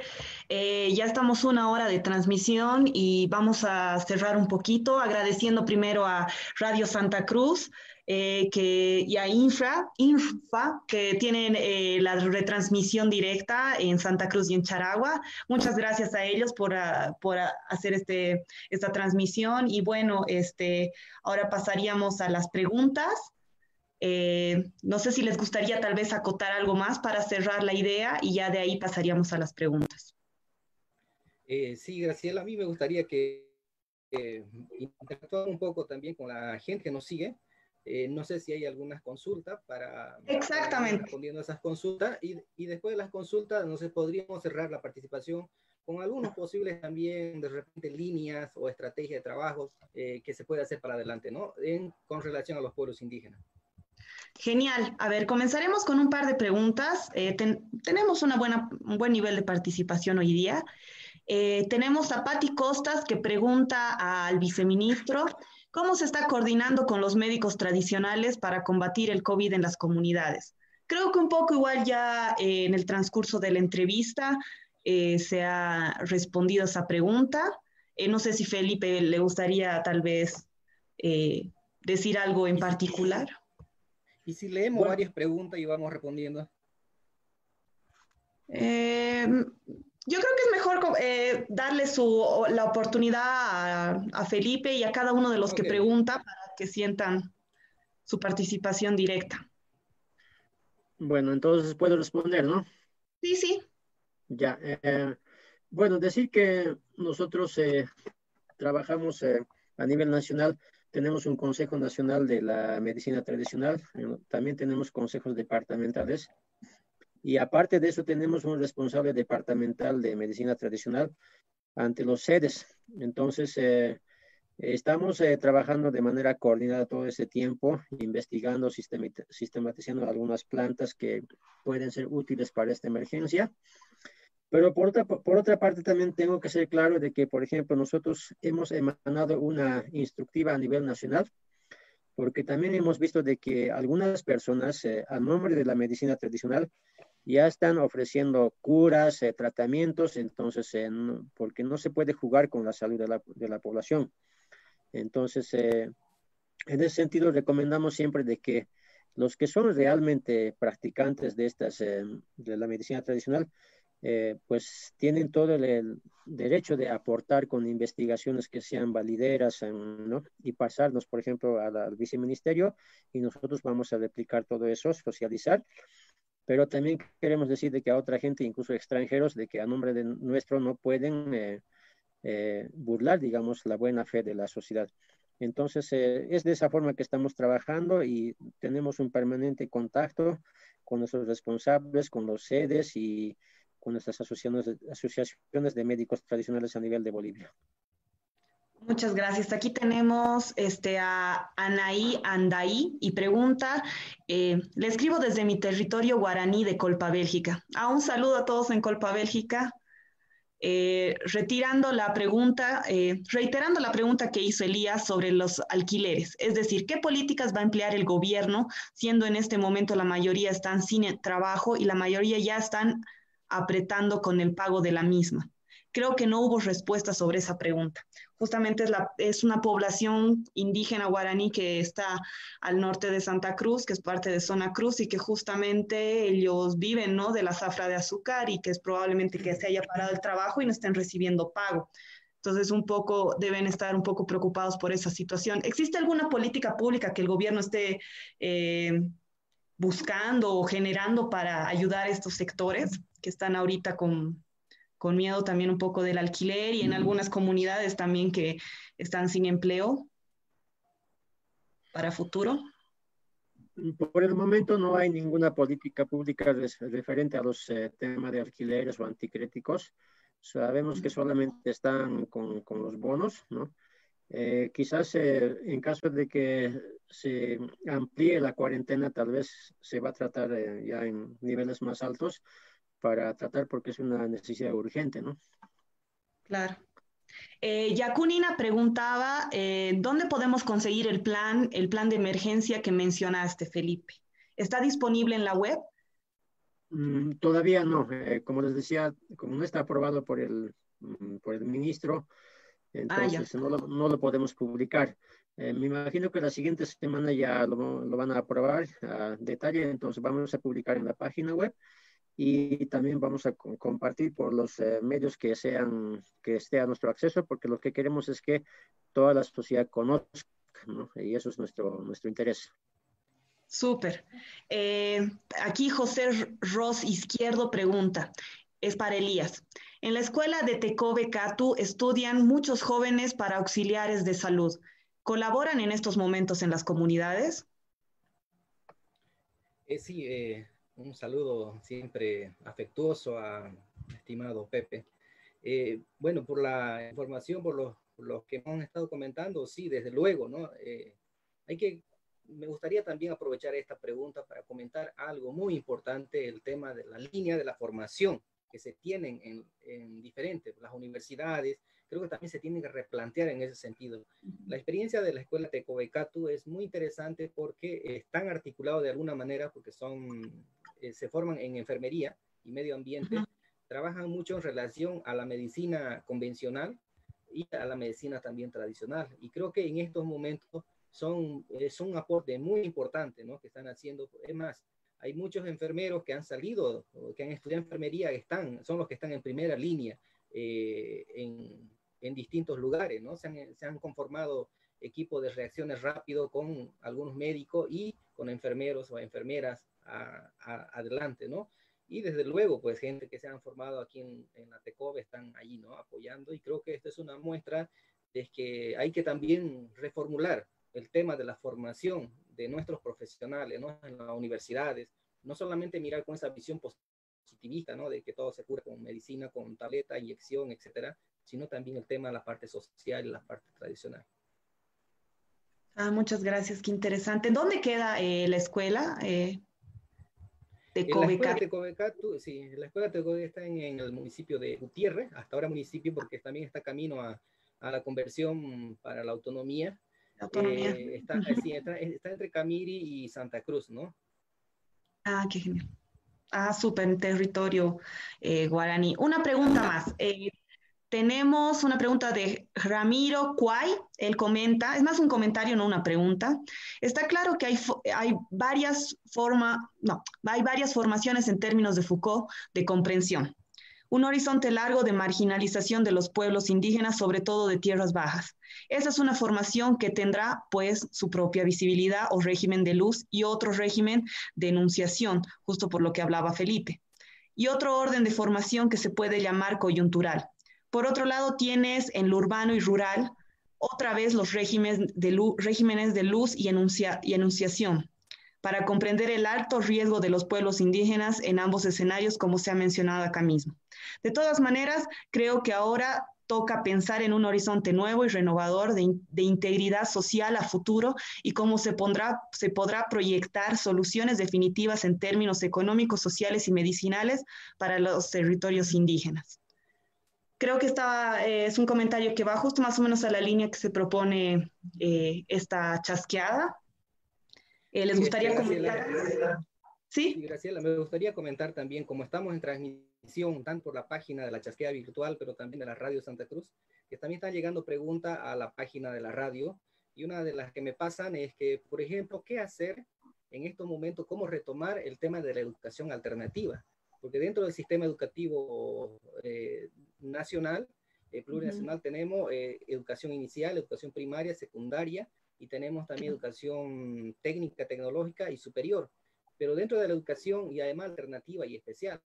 Y una de las la cuestión a mí me parece fundamental, cómo, cuál puede ser el nuevo rol, porque aquí hay que repensar el tema educativo, Graciela, a mí me parece fundamental, ¿no? porque si el tema educativo, porque la educación es la forma de cómo tenemos que ir resolviendo nuestras necesidades.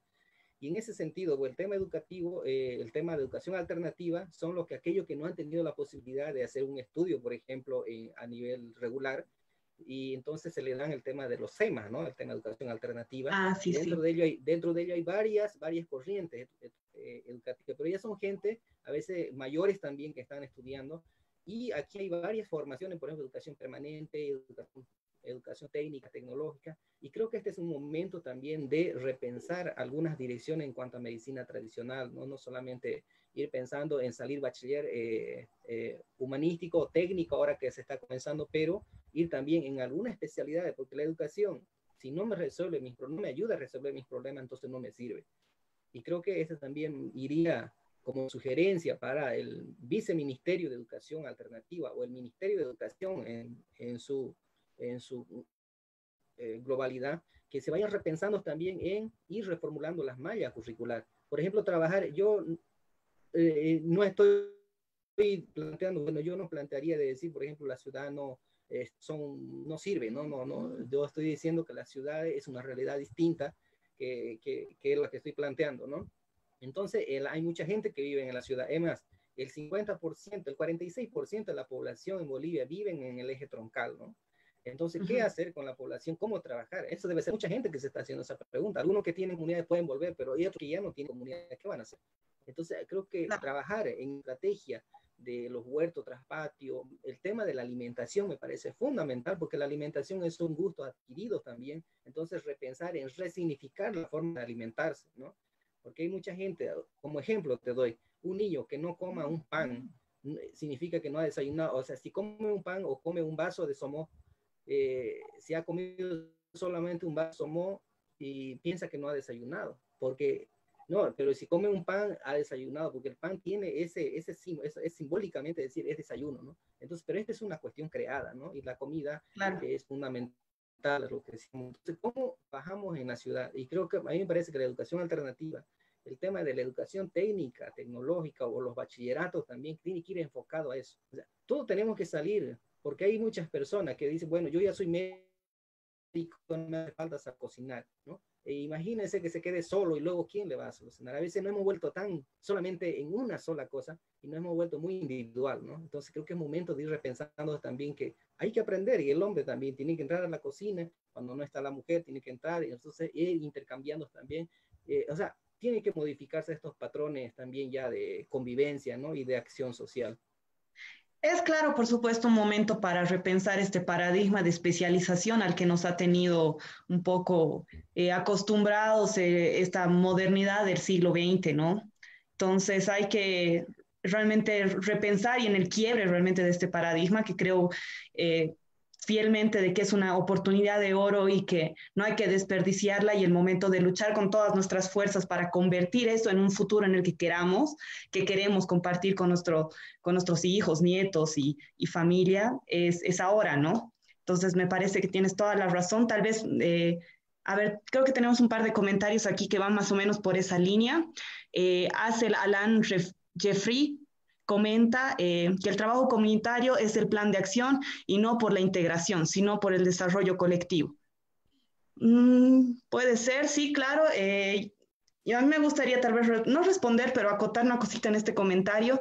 Eh, estuve escuchando una, una, charla, igual un, una charla magistral por Facebook también de un compañero sociólogo que es Rodrigo Corso, y justamente hablaba del tema de desarrollo y que dejar de pensar en desarrollo, en el en, sino buscar alternativas al desarrollo, ya no buscar el desarrollo. Entonces creo que el objetivo sería más que nada ir por ese lado, dejar de pensar en el desarrollo y mirar eh, a primer mundo como nuestra gran referencia cuando está claro que son los que ahorita están sufriendo eh, el mayor impacto de la, de, de, la crisis del coronavirus, ¿no?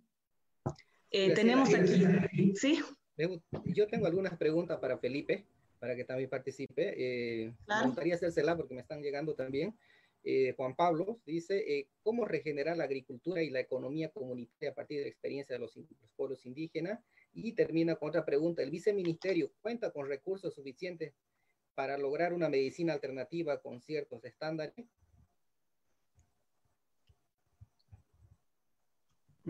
Ya puedo responder, ¿no? Hola. Ya. Eh, bueno, este, el viceministerio eh, de Medicina Tradicional e Interculturalidad, eh, lastimosamente, es, creo que es uno de los viceministerios más pequeños en la estructura del Estado, a comparación de otros que tienen varias direcciones. Nosotros, por ejemplo, tenemos una sola dirección, ¿no? Y también nuestro personal es muy, muy, muy, son muy pocos. sin embargo, lo que es el tema de la medicina tradicional tiene que ser un trabajo de, muchos sectores, ¿no? De las asociaciones de naturistas, no sé, etcétera. Eh, o sea que tenemos que, y también principalmente lo que son las poblaciones indígenas. Lo que yo he visto también en, esta, en este tiempo que estoy en el cargo es que la mayoría de los que activan en este campo son eh, generalmente gente que ya vive en las ciudades. Hay federaciones, asociaciones de naturistas, médicos tradicionales, guías espirituales. Entonces ellos son los que más eh, interpelan también al Estado eh, para generar diferentes políticas públicas y existe poca participación de, de, los genuinos, ¿no? porque los, los, verdaderos, los auténticos para mí están en las comunidades, en, las, en los pueblos indígenas, en las tierras bajas, en el altiplano, los valles, y lastimosamente ellos tienen poca participación, ¿no? Eh, si bien ellos tienen mucho de conocimiento en sus comunidades porque realmente saben, practican y dominan su diferente área, pero no tienen mucha, mucho interés tampoco de, no sé, generar proyectos. Entonces, lo que hay que hacer es, eh, para fortalecer este sector, es eh, enlazar a los dos, dos ámbitos, tanto urbano rural, y a partir de eso generar proyectos, propuestas y pues interpelar al Estado para que este sector Mm, sea más fortalecido. Pero a partir de esta experiencia que estamos viviendo, eh, yo lo veo, yo lo veo este momento crítico de la, de la salud eh, pública a nivel mundial como una excelente oportunidad para nosotros, lo que es la medicina tradicional, porque pues ya, ya visto suficiente de que lo que es la medicina convencional, pues si bien tiene, se dice, eh, avances tecnológicos, pero eso no ha sido de ninguna forma una, una verdadera solución, ¿no? Entonces, eh, reitero, para nosotros, en lo que son los pueblos indígenas y la medicina tradicional, este momento de crisis tiene que ser y debe ser un momento así de, de realce, de, eh, donde se tiene que realmente poner en su lugar, pues, ¿no? En, su contexto. Entonces, eh, eso, de eso tengo mucha experiencia, digo, no, mucha, es mucha esperanza y ah, así va a ser porque es, es un aporte importante que hacen nuestros pueblos indígenas. Muchas gracias. Tal vez, Elías, podríamos hacer una dinámica de yo eh, leo una y tú otras de, de, la radio, así no perdemos eh, las preguntas de la radio y las igual las respondemos aquí. Tienes mucha razón, sería un desperdicio no, no utilizar el espacio. Tenemos aquí a Felipe. Este, ¿Qué te parece? Sí, claro, me parece genial. Justo estaba pensando en ello y me llega una consulta también. Eh, y me parece una consulta muy importante, Felipe. Eh, a ver, la sintetizo, ¿no? ¿Qué acciones está haciendo el viceministerio, a la cual tú estás dirigiendo, eh, con el pueblo guaraní, con relación a, bueno, a toda la temática que tú manejas, ¿no? Bueno, tengo que ser sincero, hace dos meses eh, me han visitado un grupo de dirigentes del pueblo guaraní y también de las CEPES de Santa Cruz. Eh, antes de esta emergencia habíamos planificado desarrollar algunas actividades, pero eh, pasó esta emergencia y no, no hemos retomado contacto. Y comentar que nosotros, por ejemplo, en, en, el departamento de Santa Cruz tenemos un responsable departamental ante el SEDES que es don Luis Murillo, entonces, eh, en caso de que hubieran demandas más eh, sectoriales o regionales de, los pueblos de Santa Cruz, el primer instancia que tienen que acudir ellos es a nuestro responsable que, que tiene su oficina en las sedes de Santa Cruz y posterior a ello, pues eh, nosotros atendemos sus demandas. Ahora, de mi parte, una vez que ojalá que pase pronto esta, esta emergencia, yo he estado en todos los rincones donde me han invitado, me aunque sea a simple llamada de teléfono, siempre he estado, entonces eh, tengo un gran, em, eh, me gustaría visitar y conocer lo que es el pueblo guaraní y otros sectores de, de, la región de Santa Cruz. Entonces, eh, porque uno visitando, estando en los lugares, pues se aprende más y se conoce, entonces es excelente. Ahora sí, tu turno, Graciela. Qué genial, qué buena iniciativa.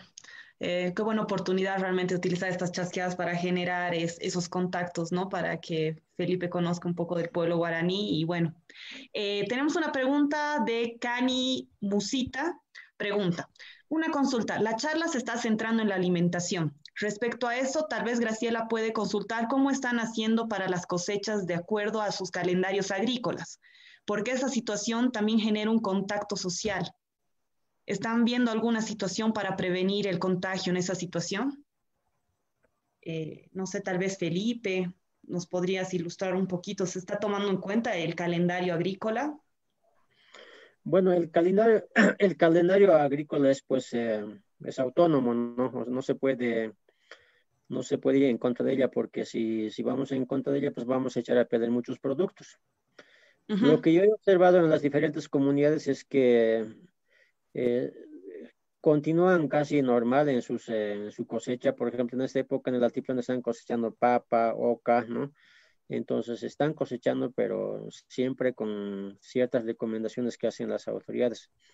Ahora no sé cómo será en el oriente, me gustaría que nos comente pues el compañero Elías, ¿no? Eh, sí, eh, bueno, con relación también a esta parte, eh, los que han sembrado, por ejemplo, aquí usualmente se comienza a sembrar en noviembre, ¿no? Porque mucho depende también eh, el tema de la lluvia, ¿no?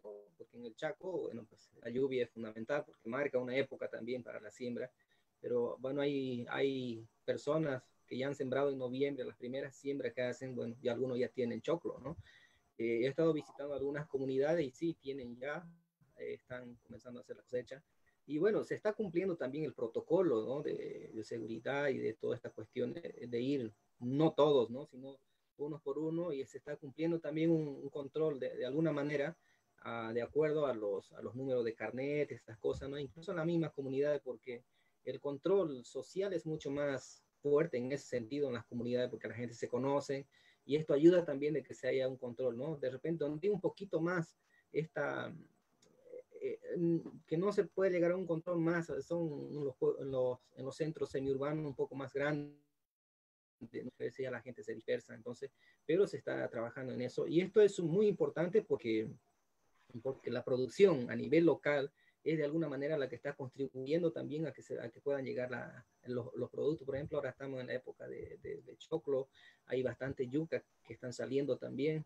Y bueno, esto también hace, si en esta semana llueve, estamos, mucha gente está rogando que llueva esta semana, vamos a garantizar la alimentación también casi para todo el año, porque hay muchos maíces que están ah, justo, están en, en flor, y si no llueve en esta semana, pues vamos a tener una pérdida muy grande, ¿no? Entonces, mm. eh, estamos en eso también haciendo fuerza para que esto pase, aunque de la naturaleza, obviamente, ¿no? Pero siempre la esperanza está puesta en ellos. Claro te toca, Elías, ¿alguna pregunta desde la radio?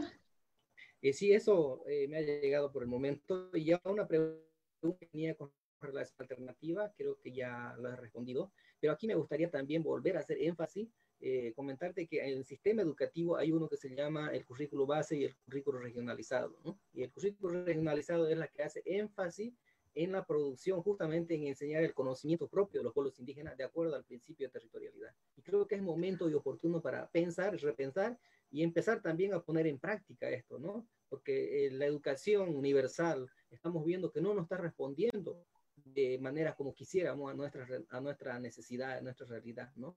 Para que los niños vayan entendiendo también, porque hay muchos niños que, que están pensando, qué están diciendo, ¿no? ¿Por qué no estoy yendo a clase? ¿Por qué no se están viendo con sus amigos, con sus amiguitos, aquí que más allá? Entonces hay todo, y, pero también tenemos que trabajar en ello, ¿no? Porque de alguna manera son los que están también sufriendo en ese sentido, ¿no? Entonces a mí me parece que es fundamental que este momento nos ayude también a considerar este tema.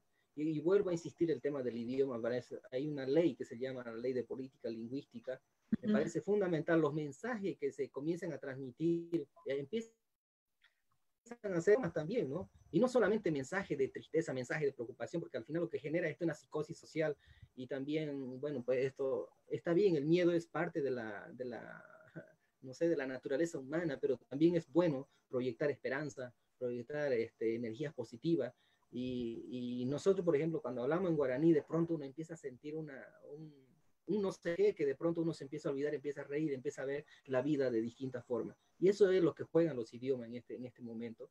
Y hay que comenzar a hacer también mensajes, los medios de comunicación que jueguen ese rol para que también pues, nuestra población esté informada de distintos puntos de vista. Eh, muchas gracias, Elías. Tenemos eh, un comentario, una pregunta de Daniel Bellot. Eh, ¿Cuál es la situación de comunidades aisladas que no han tenido ningún caso? ¿Cuáles son las medidas para evitar que ingrese gente enferma de COVID a esas comunidades? Uy, difícil, yo creo, ¿no? no sé si alguno quisiera comentar, tal vez Felipe sabe de algún caso.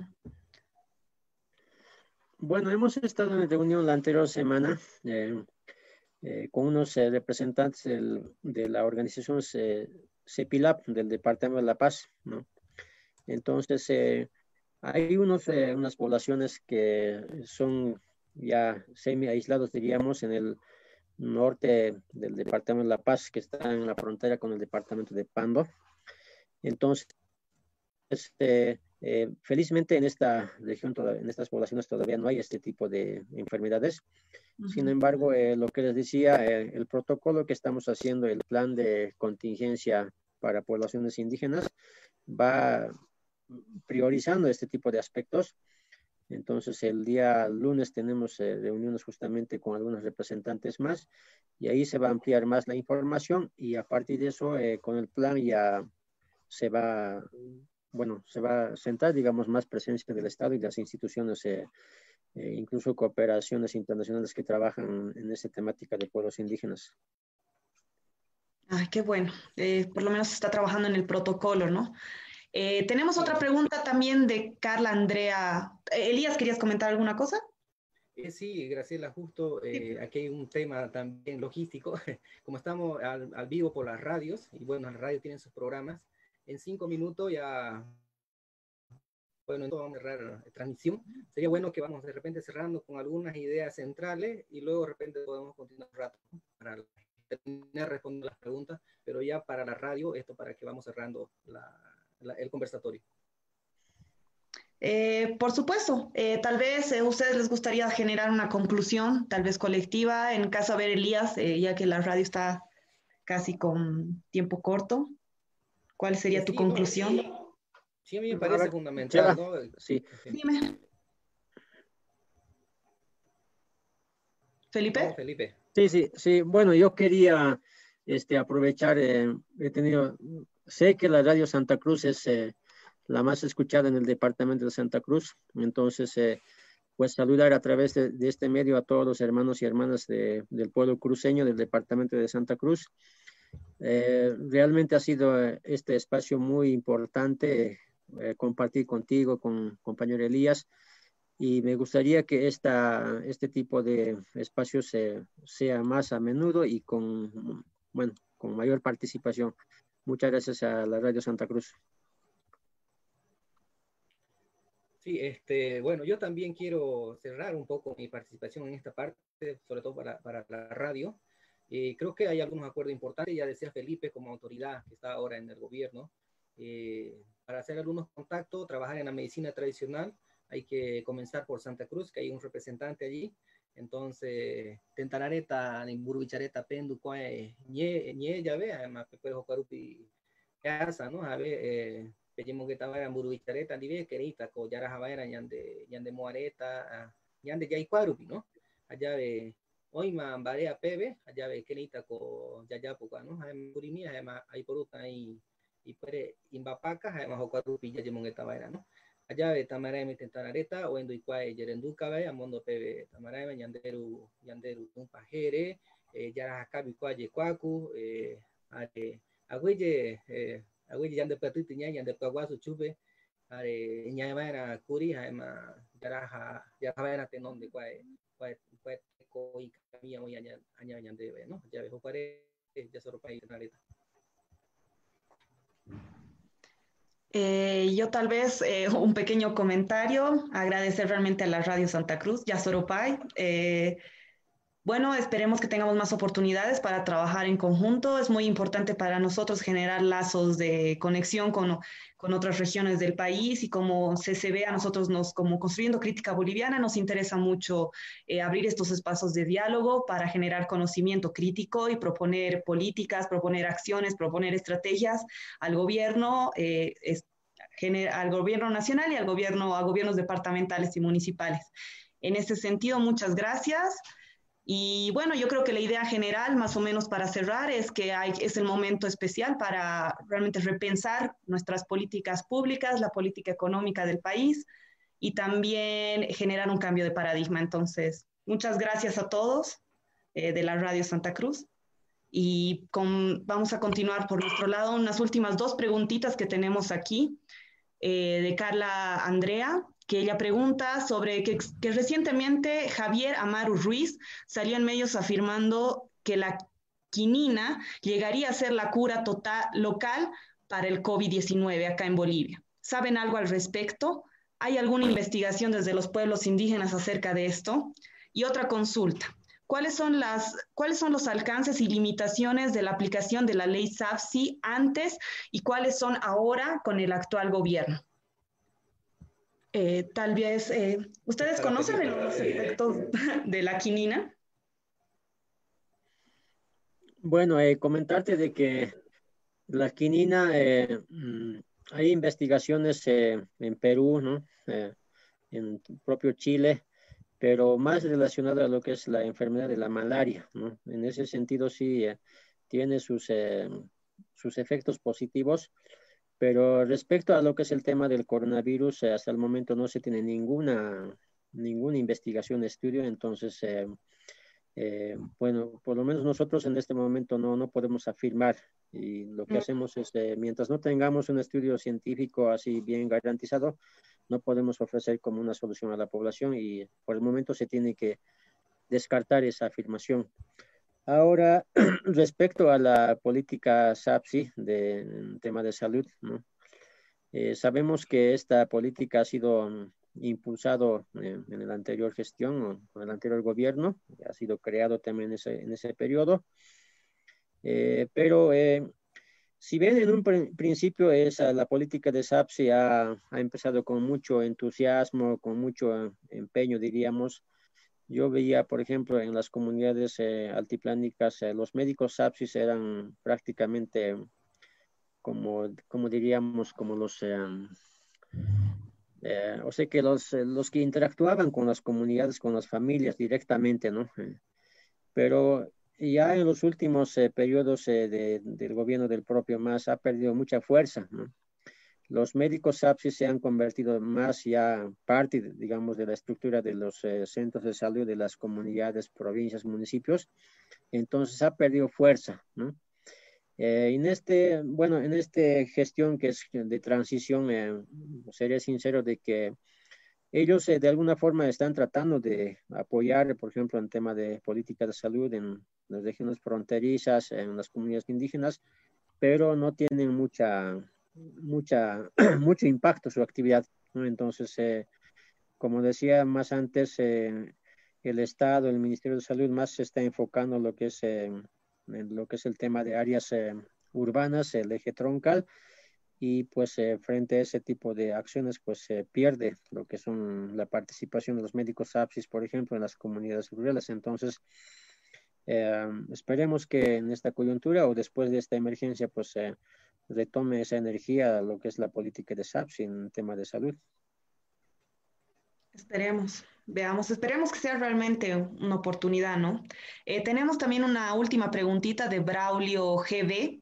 Pregunta, en China la medicina tradicional y la medicina convencional están de la mano fusionando lo mejor de ambas partes y están legalmente avaladas por el gobierno chino.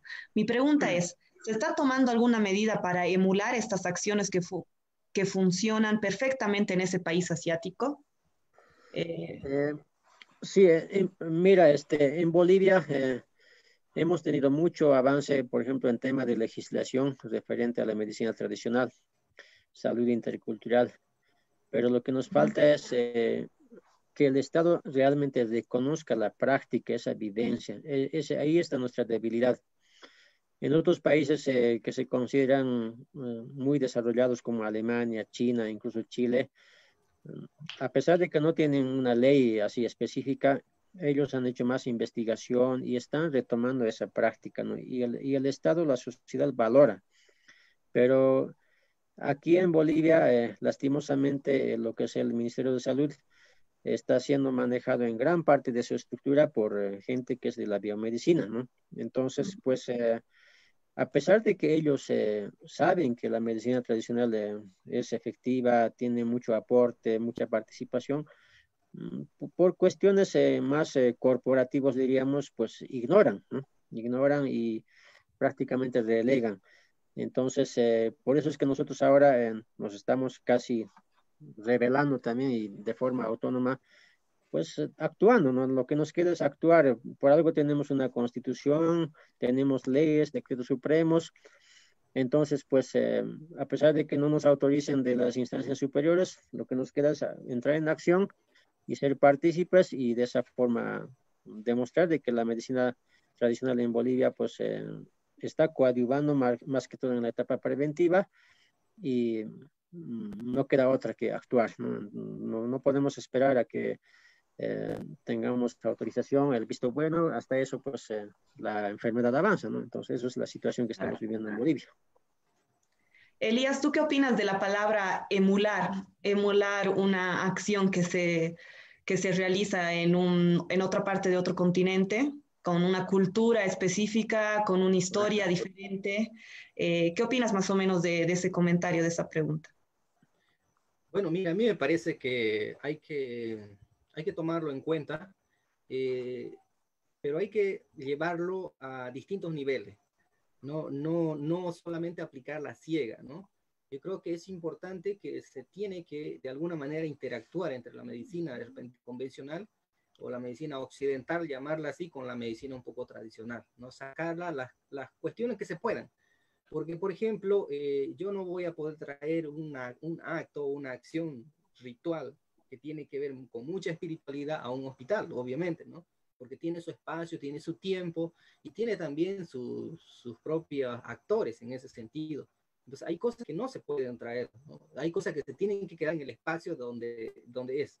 Hay elementos que sí se pueden traer, ¿no? Como son estos, estos tratamientos a medicina de repente de plantas que nos ayudan un poco también a, la etapa de prevención o de tratamiento, que se puede perfectamente eh, de repente eh, trabajar en una, una, cuestión que vaya de la mano con algún otro, algún otro tratamiento convencional, ¿no? Entonces, eso yo creo que es posible, pero lo otro, hay, hay elementos que no, que, no, que no va a ser posible porque tiene su propio espacio. Entonces, eso también hay que cuidar, porque en el momento en que nosotros querramos traer eso, también estamos destruyendo una forma de ser y obviamente no va a tener su propio efecto, ¿no? Entonces, porque esto también ya decía un antropólogo conocido, Levi Strauss, decía, una, una brujería funciona en el momento que hay tres elementos, ¿no? El que cree que está embrujado, el que cree que está embrujado y los que creen que ah, está embrujado. Eh, y en la medida de eso, esta, esto funciona, pero si uno de esos falta, falla, entonces eso no va a pasar. Y, y, claro, y esto también hay que llevarlo a otros niveles, por ejemplo, en el sistema judicial, ¿no? ¿Por qué el, sistema a veces del tema de las brujerías, estas cosas no entran al sistema, a la justicia ordinaria? Porque no hay prueba, pero la gente cree y si la gente cree y si eso le funciona, bueno, pues no quién somos para decirle que no es así, ¿no? Entonces, es un problema eh, metodológico. O sea, estudiando como ejemplo qué cosa hay que traer y qué cosa no hay que traer, ¿no? Hay que dejarlo que siga también su curso natural. Entonces creo que estos son elementos que hay que, pero también decir, ignorarlo del todo, que hay cosas que no sirven y decir, no, eso es, eso es, no sé, que no se cree en ello, que eso es superstición, etcétera, que tampoco es el camino, ¿verdad? Tienes toda la razón. Esa sería nuestra, nuestra participación del público. Yo creo que ya podríamos cerrar. Hemos estado más de una hora. Eh, muchas gracias, Felipe Quilla, por participar con nosotros y darte este tiempito también para dialogar. Y a Elías Caurey, muchas gracias por aceptar esta invitación para participar en esta chasqueada. Eh, no nos queda más que invitarlos a mañana, a la próxima chasqueada, que va a ser militarización en Bolivia, igual a las 5 de la tarde. Eh, y, con eso cerraríamos el ciclo. Nos vemos entonces a la próxima chasqueada. Muchas gracias a todos los que nos han estado viendo. Eh, hasta la próxima. Bueno, muchas gracias, compañera Chela. lo propio al hermano Elías, ha sido un placer compartir con él y también un gusto de conocerlo y ojalá que lo pueda conocer pronto de manera personal, visitar a la región guaraní, decirle de que nosotros los callahuayes también somos una población en proceso de autonomía indígena, ¿no? Entonces, de alguna forma tenemos esa similitud porque tenemos territorio, historia, por esas y muchos otros factores.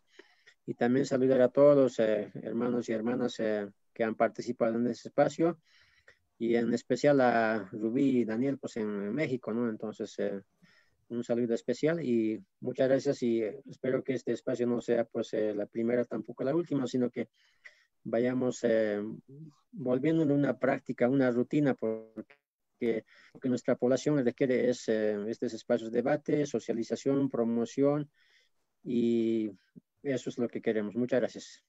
Muchas gracias. No, pues yo también quiero agradecer a la, a la población, a, las, a los internautas que nos han seguido y a las, también a la audiencia de la radio que también nos ha escuchado por la radio. Y nada, me queda agradecer también a Felipe, ¿no? Pues cuando quiera eh, puedes venir aquí al territorio, aquí a mi guarida, que es el lugar donde trabajo en, mi espacio, y le llamo. Y desde luego, eh, creo que los pueblos indígenas tenemos muchas cosas que decir y ojalá nos escuchen, ¿no? Nos escuchen y, y, y, dejemos esa terquedad de decir que yo soy el dueño de la razón, ¿no? Y hay mucha gente que actúa así, ¿no? Y creo que tenemos que ser, esta pandemia nos tiene que ser más, no tiene que permitir ser más humanos, ¿no? Decir, bueno, aquí estamos en igualdad de condiciones, sea rico, pobre, aquí todo es cuando uno se da cuenta que todos podemos morir, ¿no? Y es momento también de pensar en la muerte, la muerte como qué, ¿no? Y yo creo que un debate para un próximo sería interesante, ¿no? Sobre la muerte, porque, eh, bueno, pues, eh, estos son temas existenciales a la que hay que a la que hay que entrar, a la que hay que debatir y a la que a veces la educación universal, convencional, no nos ha respondido, la filosofía universal no ha sabido responder a, a muchas y hay muchos jóvenes, muchos niños que están en esta pregunta existencial y creo que sería muy interesante un debate en ese sentido. Quiero dejarlo abierto y agradecerte también, Graciela, por la invitación y bueno, muy encantado poder participar y bueno, y con mucho respeto y con mucha humildad también mi opinión hacia afuera, no como guaraní, como escritor guaraní. Yasoropay. Este es su espacio, muchas gracias. Vamos a estar atentos para cualquier debate que ustedes quieran también realizar. Estamos a, a su disposición. Muchas gracias a todos y con eso nos vemos la próxima chasqueada mañana, domingo. Chao, muchas gracias.